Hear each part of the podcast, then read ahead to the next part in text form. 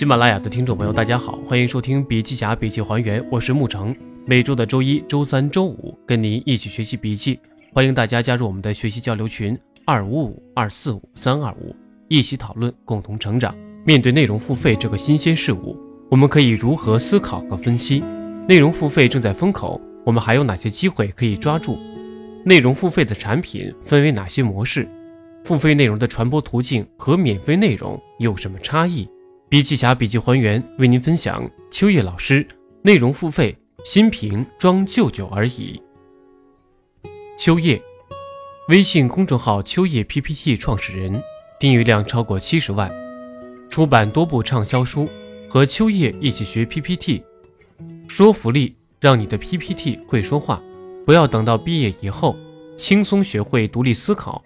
网易云课堂和秋叶一起学 PPT 等大学生职场技能系列课程付费，学员总数已超过十万人。本次活动根据二零一七年一月十八号笔记侠七城烽火会杭州站秋叶演讲分享整理。我想跟大家聊一聊现在最火的话题——知识经济内容付费是怎么一回事。我一般不做笔记，只做模式识别。这是比做笔记做到一定基础之上更高级的一种能力。做识别模式时，我首先判断你是谁，你可能和过去什么东西连接在一起，我能否从过去的经验中找到答案？如果找不到答案，我应该做什么样的创新？其实这个世界大部分的问题是老问题、老办法、老问题、新办法、新问题、老办法，只有很少的才是新问题、新办法。如果碰到新问题，你知道该怎么去做，交给能做的人去做。普通人浪费精力做这些干嘛？这不是自己跟自己较劲吗？所以我一般碰到这个难题都会绕着走，我不搞了。我从高中就学会了一个很重要的学习经验：碰到绝对不会的题怎么办？放弃，我不要了。这二十分我不要了。七百五十分扣掉二十分，还有七百三十分，把剩下的七百三十分拿多一分，不就更好了吗？人生不是每把牌都能抓在手上，我只要赢我要的那一把。说到内容付费，其实跟大家谈的是新问题，大部分都是老办法。但是现在很多人很着急，着急什么呢？我看到我们的花花抓住了机会，小迪老师抓住了机会，都不跟罗胖比，更不跟马云爸爸比。我们其实并不羡慕别人的成功，我们羡慕的是身边跟我们差不多的人，他怎么成功了。这会给我们带来巨大的压力，但是我一般不会看他现在为什么成功。我发现这个世界上我理解的最深刻的东西，都是来自于我过去对世界的观察，很少来自于我对未来的想象。我对未来的世界没有想象，我不知道它是什么，来了再说。我就想到一个问题：所谓的内容经济，说白了就是叫精神文明市场。原来党有一句话。我们很难满足日益增长的精神文明文化需求，有没有听说过这句话？现在叫内容经济，换个马甲你就不认识了。原来老百姓要不要看戏，要不要看报，要不要听歌，要不要跳舞，要不要学习？要，原来就有吗？原来给不给钱呢？上个好学校收你一万，你敢讨价还价吗？一直到今天，线下教育高价比线上容易得多。只不过我们今天谈谈内容经济，要把它做细化再细化，为什么呢？你们知道最好的内容是干嘛？拍电影、拍电视剧。黄晓明一来，你们都跑去看他了。我们要承认，这个人的影响力和能量都超过我们，这也算内容经济。但你们打算也干这个吗？这个要靠才华、颜值、天赋和运气。所以基本上大家谈到内容经济，都不会说。我要做黄晓明，我要做周迅，对吧？实际上，我们在谈内容经济的时候，我们默认把这一块划掉了，但实际上这是很大的一块。还有一块，唱歌，歌星这个市场小吗？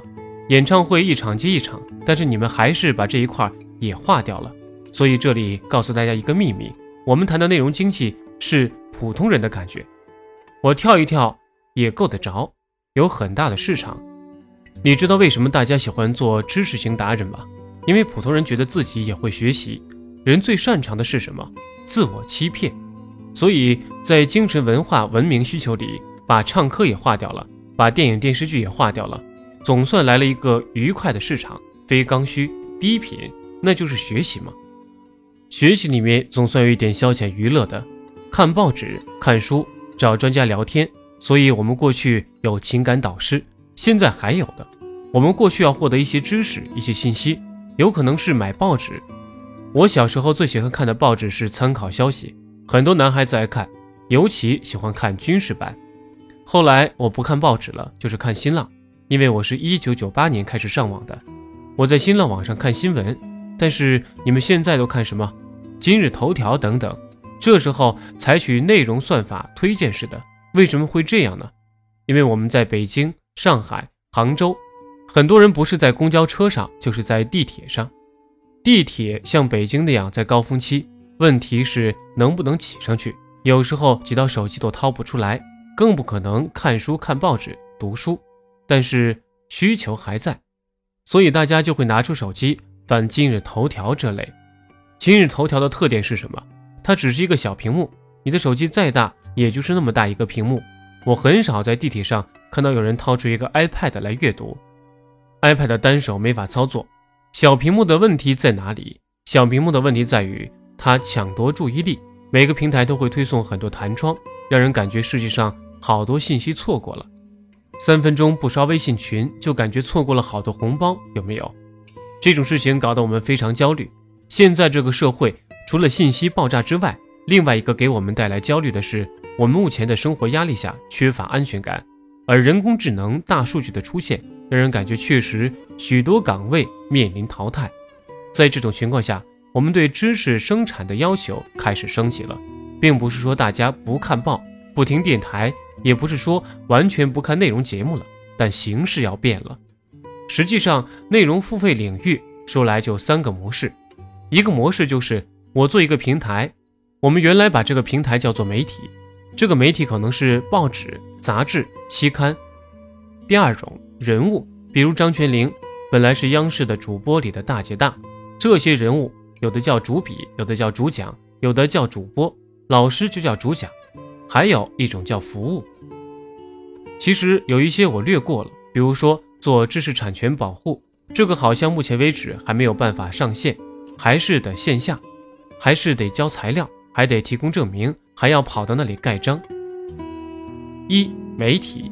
媒体这一块，原来大家最喜欢的就是做书，书赚稿费、版税，但是把一本书写好卖掉相当困难。一个纸质的经济类，在一个普通作者那儿能卖到一万本，应该给自己加个蛋，或者干脆加两个蛋。过去很少出很多书，因为过去对出版号的审批、对内容品质要有保障。后来出版行业慢慢的市场化，很多出版社就卖书号。出书的难度就降低了，书越来越多，书多了，大家也觉得书不好选了。每次像六幺八这样搞活动，买的都是不好的书，好书都买不到或者不打折。现在大家觉得光选书、买书、读书变得非常困难，所以樊登书会就跳出来了。樊登老师跟大家讲，以后一年给你们推荐五十本好书，我们还有很多大咖带着你们读，你们只要。交三百六十五元，一天一块钱。樊登老师把这个模式，目前应该已经做到了国内的登峰造极，刚刚突破了一百万用户，相当于做了一个破亿的产值，这是非常厉害的模式。樊登书会相当于阅读里的浅阅读。什么叫浅阅读呢？原来我们在报纸里是不是有这样的模式？书本的摘要，写一篇文章，让读者看懂一本书。樊登无非就是把这个变成可以用声音听的。为什么大家现在都用声音来听呢？因为我们有时间要花在车上、地铁上，没办法用手机把手机掏出来。大家应该可以理解我的话，需要没有变，只是变形式。再看十点读书，你们知道我心中十点读书取代了什么市场吗？中国最成功的杂志叫什么？读者？难道你不知道这个世界上？能卖的最好的软文就是鸡汤吗？现在很多人都说，为什么朋友圈都是鸡汤？微博时代、博客时代都是鸡汤，好不好？没有博客的时候，我们电台里听的情感节目，读者都卖了几十年了，哪篇文章不是鸡汤？无非就是各种档次的鸡汤。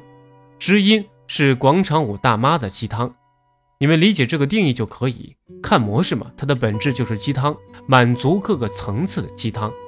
当各个层次的鸡汤不能满足之后，一定做一个动作，叫做建营销矩阵。那么建营销矩阵这个事情什么时候开始干的？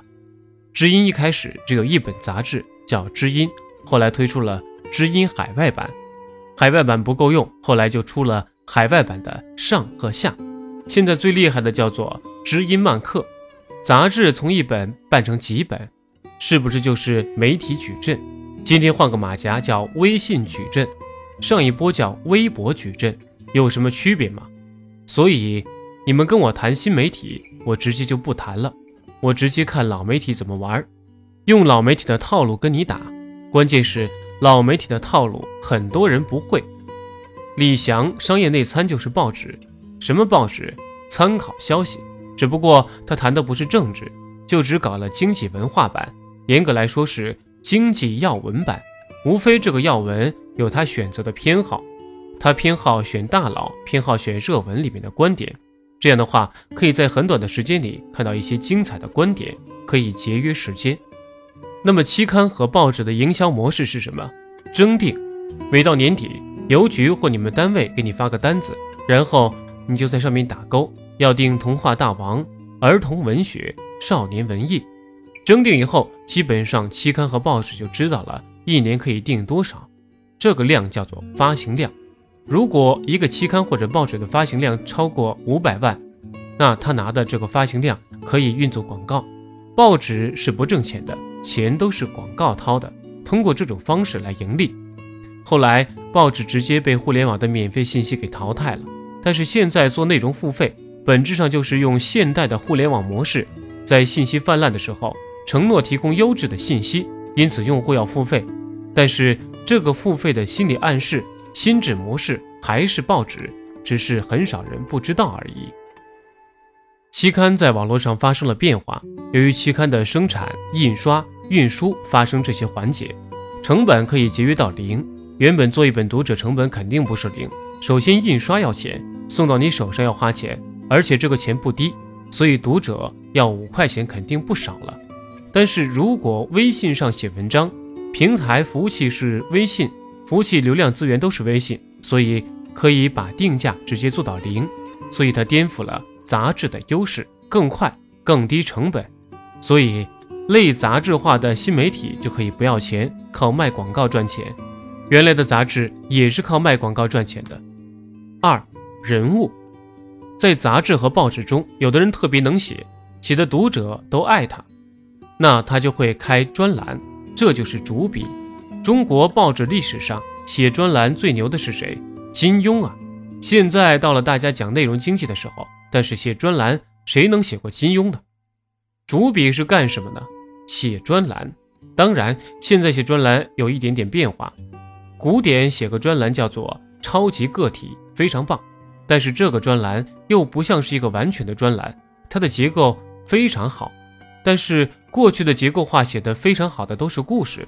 古典写的是干货，干货的挑战在于看完上一周的到下一周，你这两周的思维连接起来。一般人挑战太大，想要降低难度，故事是最简单的。那可能有人又要问了，为什么罗胖不写故事呢？不好意思，写故事的内容付费市场还轮到我们做吗？盛大文学早多少年就干这个了，郭敬明、韩寒在干嘛？我们做知识型 IP 的人要冷静，我们要把人家瓜分完的市场，发现还剩一小块肉，我们可以去打一下。主播就是我特别能讲，完全可以请人帮我策划这个话题可以怎么讲，然后由我来讲。比如说逻辑思维、小说，包括东吴相对论，这些人讲的才华超过了文字的表达，所以他可以完全请你来讲，你帮我把故事稿写好，我买稿，我来讲。还有一种特别干的干货，像我的朋友肖秋水，他在知识管理方面特别有干货，所以喜马拉雅拉他去开课，帮助没耐心、没时间看书的人用听的方式学到如何在碎片的时间建立起知识体系的思维，这就是主讲。过去的主讲就是在线下讲，比如说一个收费的公开课，可能在企业里做培训，到网上就变成了微课、直播、视频的录播，也可能变成一对一的讲，比如很多人学英语，一对一真人教学，一对一在教育行业里是最多的。像家教，家教是不是内容经济呢？家教也是，只不过收费低一点而已。一对一市场其实很大，关键是单价起不来。个人赚不大，除非你做平台。现在看模式识别的力量吧，突然发现世界如此简单，看那么多书干嘛？三、服务，还有一类叫服务型市场。服务型市场一般很难依赖个人。第一类叫做咨询报告，中国有一些咨询报告，搞 IT、搞互联网的人都看。中国互联网研究中心每年发中国互联网报告，大家跑到网上免费下载。像艾瑞咨询每年发各种行业的网络发展报告，像麦肯锡每年要出很多银行的报告，有没有价值？你想要花钱买呀？咨询行业一直都是卖报告的，一种报告就是我们做行业研究的标准版，你要我们就卖给你；另一种，你家的企业有需要我来诊断的，咱们就签一个服务合同，诊断完之后我出的还是报告。如果要把后面落地的东西都做下来，那叫辅导，还要另外收费，跟报告是分开的。最近微博上做了一个栏目，叫做“微博问答”。在微博上，你向我提个问题，我用文字的方式对你的问题进行详细的回答。微博邀请了协和和张宇，在微博上有一个人用文字向张宇提问：“我得了一种什么病，怎么办？”张宇就做了一篇很长很长的文章。你如果要偷看一块钱，我看了下，他写的是一个什么病的文章，七千八百多人偷看，本质上就相当于他为你出具了一个诊断报告。你觉得病人在意那一块钱吗？病人在意你是不是协和的，只要是协和的，两块钱、五块钱都没有问题，因为我在意他给我建议和方案对我有没有启发，我会为他这个牌子和专业付费。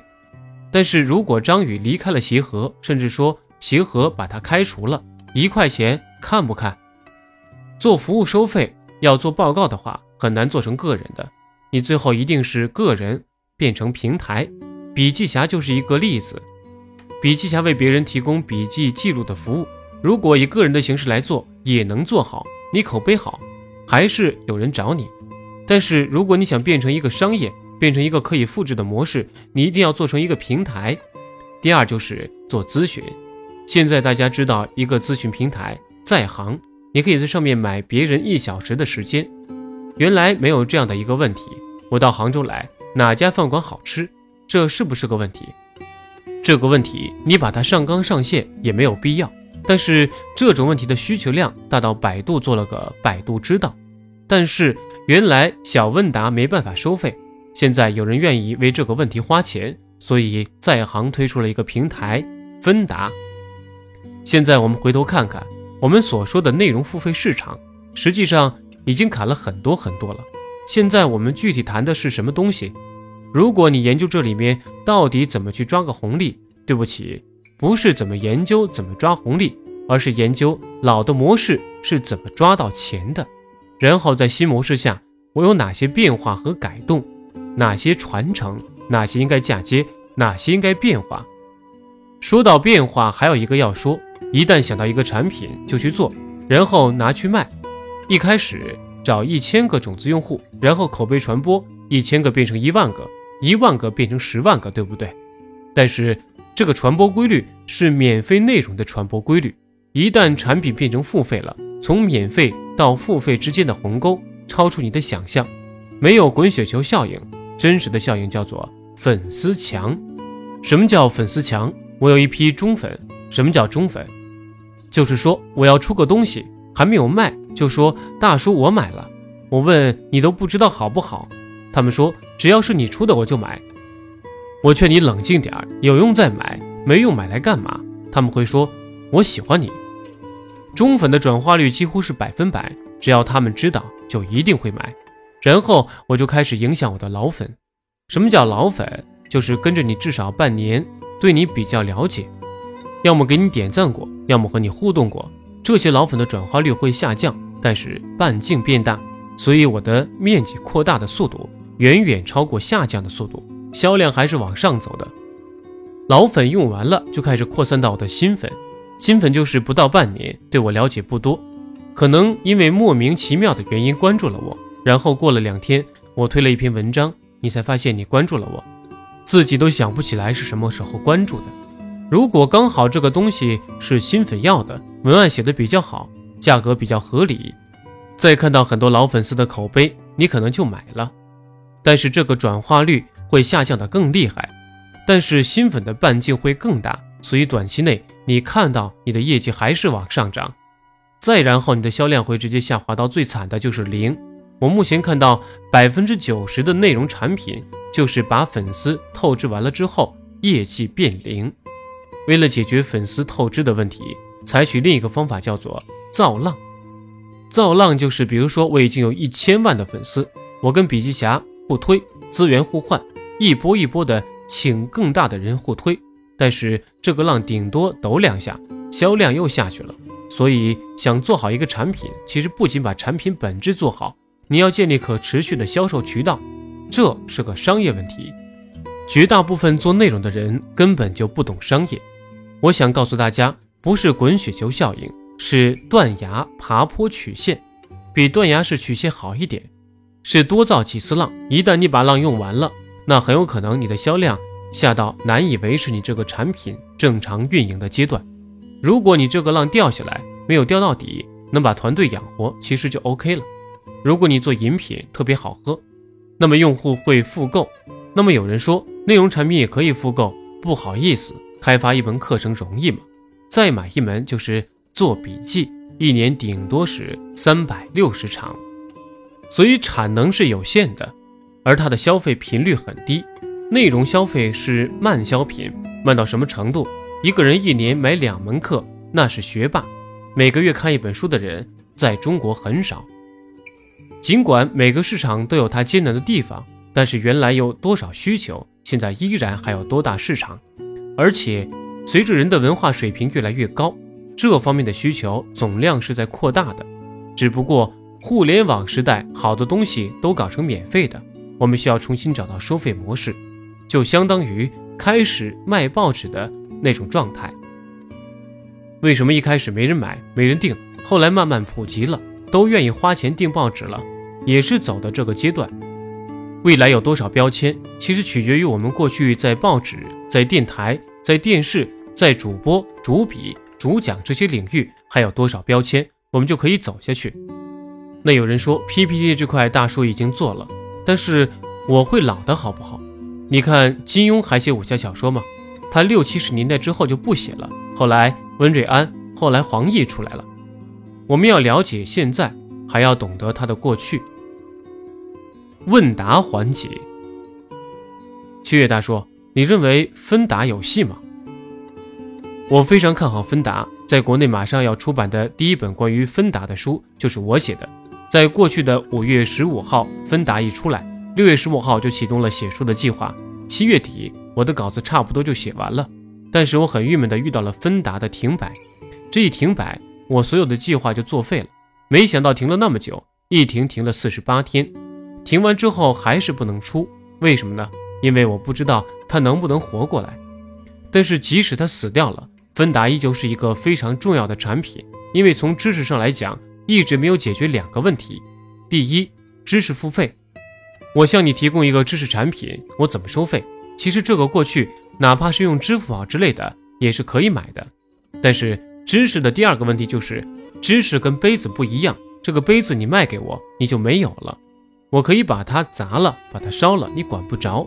但知识是这样的，柯州把它卖给我了，他还有，我也有。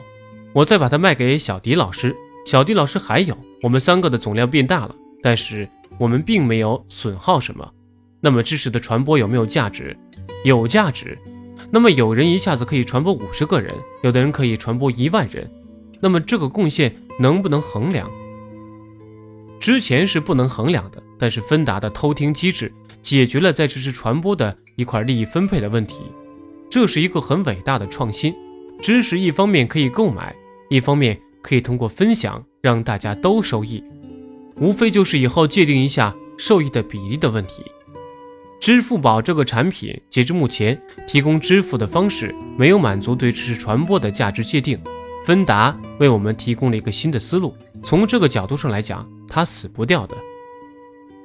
但是它不是一个平台级的产品，我们也不指望它做成马云的阿里巴巴，做成一个我们每个人都用的小工具，解决问答收费和传播的问题。等它稳定之后，肯定可以活下去。所以腾讯愿意投它 A 轮。问：我是一名笔记达人，也是一名大三学生，目前正在走上斜杠青年的道路，但是时间精力是有限的，在有限的时间内，如何利用时间，如何去学习一些技能呢？答：我给你几个简单的建议。第一个建议，如果你已经有一个明确的目标，比如说要成为一个优秀的笔记达人，那就把其他所有。不是非完成不可的目标全砍掉。第二个建议，由于你是培养一项技能，培养技能基本的方法就是在最短的时间内，请最专业的人给你强化的练习。这样的话，你的能力短期内突飞猛进，在短期内达到一个平台。什么叫达到一个平台？比如说游泳，经过教练的密集训练，你可以在一分钟之内游多少米，这就是一个平台。那么这个时候的能力基本上就在你身上了。那么你以后到外面听课做笔记，你就明显的比一般人要好。这个时候，你就可以从外面拿到一些激励和反馈。但是很多人搞个计划，喜欢搞学习计划，喜欢写每天学多少多少，看进度百分比，哪有这样学习的？什么叫学习？当我不想学的时候，我就按进度学；当我想学一个东西，就是不眠不休，几天几夜，甚至一两个礼拜里，一下子豁然贯通。对于普通技能，不是高等数学，也不是研究原子弹，那是普通技能，做到比一般人好很多，半个月你就搞定了。但是要半个月搞不定，那还混什么？我的核心团队就是这么带的。那这样，我的团队里的人才就出来了嘛？一旦出来了，我就不管了。他知道了，那之后只需解决他性格上的弱点，还有他知识方面的阅历上的不足，交给时间就交给时间了。你想？结过婚的人就是知道一些事，跟婆婆吵过架的人就是知道一些事，这些不可能通过我教你来解决。问，趣味大叔今天讲内容付费红利，听得我心里拔凉拔凉的，感觉所有制高点都有了，比如说樊登逻辑思维，我们想朝着这条路前进，自己也在做读书会，但我们又不像罗振宇、吴伯凡那么高端，可是现在很困惑，未来怎么走啊？答。这里给你提个醒，什么叫做过去有多少标签？我直接告诉你，我怎么找标签的。每一个市场上的畅销书的名字都是一个标签。这个市场远远没有进入争夺阶段，只有一个市场被瓜分完了，那就是畅销小说。但是经管类的每一本书，有非常非常多的书，当年都是爆款，卖到了两万五万以上。这些书现在呢？现在应该用新的形式让他们复活。在阅读这个领域，一块叫浅阅读，还有一块叫深阅读，就是带着你把这一门的知识学到极致。你可以找到这个作者，要到版权来合作吗。从卡位的角度来说，其实是卡不完的。但是缺点是什么呢？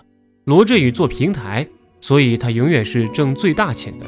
你现在做一本书，你的野心就不应该超过原来一个畅销书作者能够得到的回报。如果你有本事把这本书的读者再扩大了十倍，那么你可能比之前作者多五倍的回报。我关键不知道大家对红利怎么理解，我猜可能很多人一说红利就是百万、一百万那么好挣的。我在大学里做了这么多年，我一年的工资加起来就十万，我要挣一百万要十年。为什么你搞一个内容付费，两三年就秒了我？那我们这帮大学老师都要出去了，你要知道。在这些方面的专业有水平的老师还是相当多的，只不过人家在搞科研，搞他喜欢的东西，所以我们千万不要低估知识领域里的竞争的难度，不比成电影明星要差。之所以你们认为可以在知识领域做创业的原因，是因为明星一看自己的脸就放弃了，歌星呢一开口就放弃了，因为你们都知道永远没有可能，唯独学习这件事情。很多人觉得自己还蛮能学的。我从小就知道我的学习能力比一般人强，我知道这件事情，而很多人只知道他可以和我考一样的分，但他永远不知道我的学习能力比他强，因为我就没使劲儿。很多人问我，大叔，你每天都在干嘛？我是很累的，因为白天的时间都跑去聊天了，所以晚上干干活，但是一天干完四小时也就完了，没有那么多事情要干。当然，聊天也是重要的工作，因为它可以增加感情，情感连接还是很重要的。